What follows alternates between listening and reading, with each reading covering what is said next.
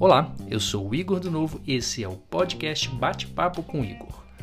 Eu vou voltar a conversar com a Letícia Baesso. A Letícia é coordenadora do Student for Liberty e membro do Clube de Estudos Liberais, Clube José do Patrocínio.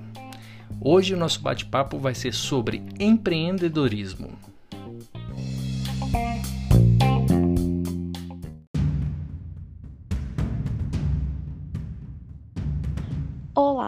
Sou a Letícia e no episódio 1 nós falamos sobre como melhorar a eficiência na Câmara. Hoje nós vamos falar um pouco sobre empreendedorismo. Igor, por que você considera tão importante incentivar o empreendedorismo? Olá Letícia, tudo bem? Muito obrigado por esse espaço. É muito importante a gente discutir esses temas e a importância do empreendedorismo ela é muito mais relevante do que a gente imagina. Quem aqui não conhece uma empresa que mudou suas instalações para outra cidade ou para outro estado? Quantas empresas deixaram de vir para o Juiz de Fora? Quem aqui não conhece um amigo que trabalha até em outro estado e mora em Juiz de Fora, deixando sua família de lado, né, perdendo horas importantes de convivência com seus filhos e perdendo também capacidade produtiva, porque ela tem que se deslocar praticamente todo dia. A prefeitura perdeu totalmente a capacidade de investimento, o inchaço da máquina pública, o excesso de regulamentação fez com que uh, ficasse praticamente impossível investir na cidade. A gente tem que combater as burocracias, os impostos, melhorar a educação para poder melhorar a produtividade do cidadão e assim fazer com que a cidade volte a ser amiga do empreendedor. A cidade precisa atrair investimentos e o setor público não tem mais dinheiro. O, o, a solução virá através dos empreendimentos dos empreendedores. Assim a gente vai criar as oportunidades, as rendas, vamos melhorar é, a inovação, ganhando mais destaque no cenário nacional. É dessa forma que a gente vai tornar Juiz de Fora uma cidade melhor para se viver.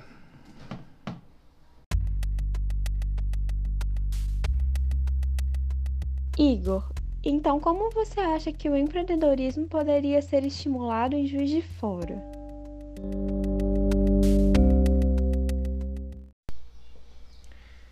Letícia, eu costumo falar que muita ajuda quem não atrapalha. Aqui em Juiz de Fora a gente tem mais de 14 mil leis e cada uma delas tira a liberdade para empreender, tira o pão na mesa de todo trabalhador ela tira as oportunidades e obriga a, as pessoas a procurarem oportunidades em outras cidades. É, a lei está dilacerando as famílias, a lei está separando o bem-estar das famílias e fazendo com que o cidadão tenha mais dificuldades. Por exemplo, uh, a gente tem essas 14 mil leis, então a gente tem que fazer um trabalho de revogação. Temos que realmente uh, fazer as parcerias com as universidades para que nos auxiliem em pesquisar essas 14 mil leis e condensar essas leis. A gente tem um exemplo de um vereador de BH, o Matheus Simões, que é do Novo, que fez esse trabalho lá. Lá são 10.500, Belo Horizonte são 10.500, aqui é 14 mil. E lá ele conseguiu fazer um projeto para reduzir 8 mil leis. Então é possível fazer isso aqui em Juiz de Fora para que a gente dê mais liberdade, criando as, as oportunidades. Uh, temos, por exemplo, o zoneamento urbano, que foi concebido em 1986, né? mas ele começou a ser discutido em 81. Então, ou seja, é uma lei de quase 40 anos, onde a cidade era diferente, onde os costumes eram diferentes. Né? Você tinha é, separação entre local de trabalho e, e local de moradia. Hoje, se você quiser fazer uma marmita em casa para vender, você não pode. É, essa lei resulta, por exemplo, em uma loja de manutenção de bicicleta ser proibida de vender peça de bicicleta. Totalmente absurdo, totalmente fora de contexto e cada lei dessa vem tirar a oportunidade de alguém trabalhar. Uh, as restrições para se construir em Juiz de Fora estão fazendo com que os empreendedores saiam da cidade e façam, façam seus investimentos em outras cidades. Né? E são empregos muito importantes, principalmente para aqueles que não tiveram oportunidade de estudo. Aqui em Juiz de Fora a gente tem, infelizmente, os piores índices na educação é, básica, então a nossa mão de obra não é qualificada. Então, esse tipo de trabalho de construção civil, de obras, vai gerar empregos para essa mão de obra que não tem uma formação qualificada. A gente tem um absurdo, por exemplo, de uma lei que, que ocasiona no comércio na, hora, na horário central fechar às 18 horas. Ou seja, a, aquele trabalhador autônomo que também trabalha em horário comercial, se ele quiser comprar um sapato, por exemplo, ele vai chegar, vai terminar o, o, o, trabalho dele no centro da cidade, vai querer comprar um sapato e vai encontrar uma loja fechada. Então a gente precisa dar liberdade para que os empreendedores escolham o local do trabalho, para que os empreendedores possam abrir nos horários que for melhor para eles, para que uh, os construtores possam construir uh, em locais que sejam realmente de interesse da população morar e não uh, prédios isolados que vão exigir um deslocamento seja coletivo ou seja no automóvel, mas que vai trazer nossa trânsito e engarrafamento para a cidade. Ou seja, cada lei dessas, cada lei dessas 14 mil leis vem atrapalhar o empreendedorismo e vem tirar as oportunidades na cidade. Eu desafio aqui alguém pegar uma lei que não tire a liberdade para se empreender.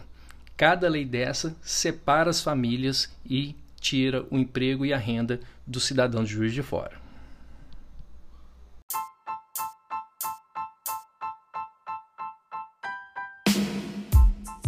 Igor, quais seriam as boas práticas que você destaca para que de fato tenhamos liberdade para empreender?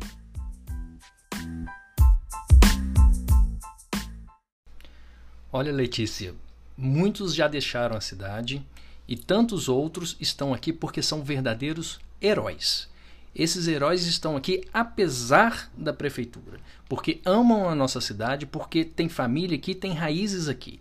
Nós precisamos apoiar esses heróis, eles não são escutados. E o que eles querem nada mais é do que liberdade para empreender.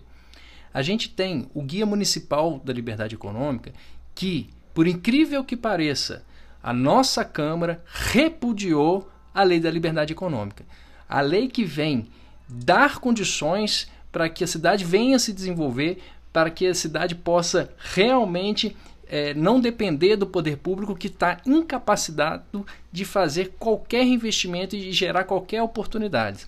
A prefeitura não gera empregos, ela pega o dinheiro dos outros e cria cabides de emprego. A gente tem que combater isso e é esses heróis que nós vamos lutar daqui para frente. Bom, como boa prática, a gente destaca a classificação das empresas de baixo risco.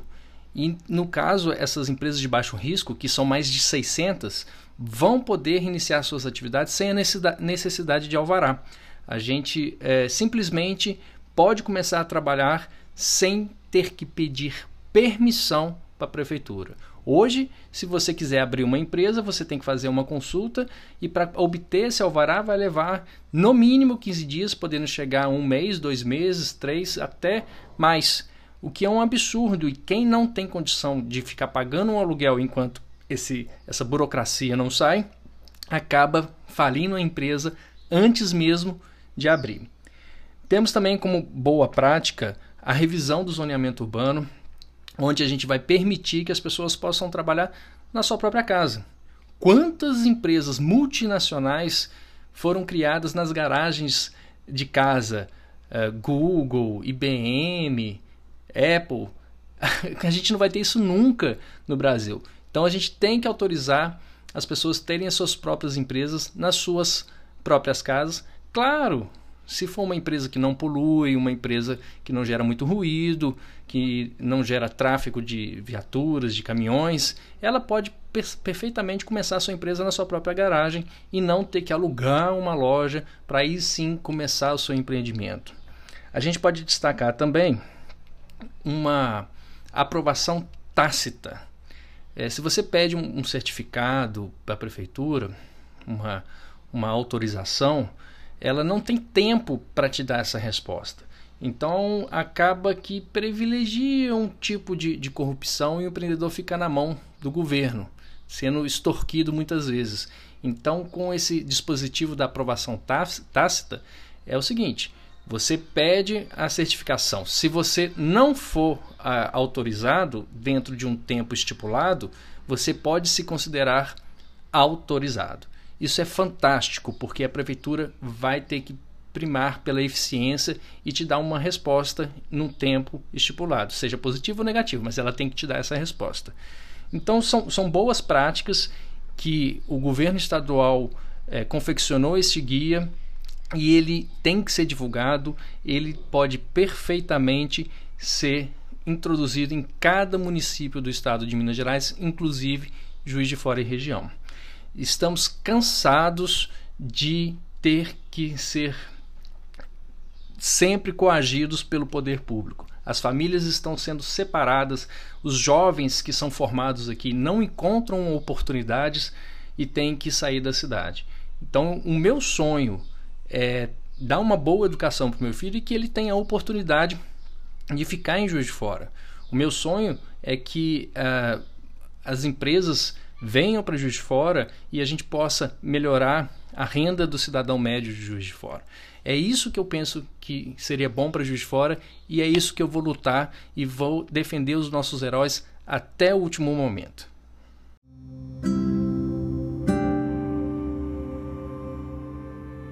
Muito bom! Então, o nosso tempo já está estourado e eu quero te ouvir no próximo episódio falar sobre educação. Muito obrigada pela participação.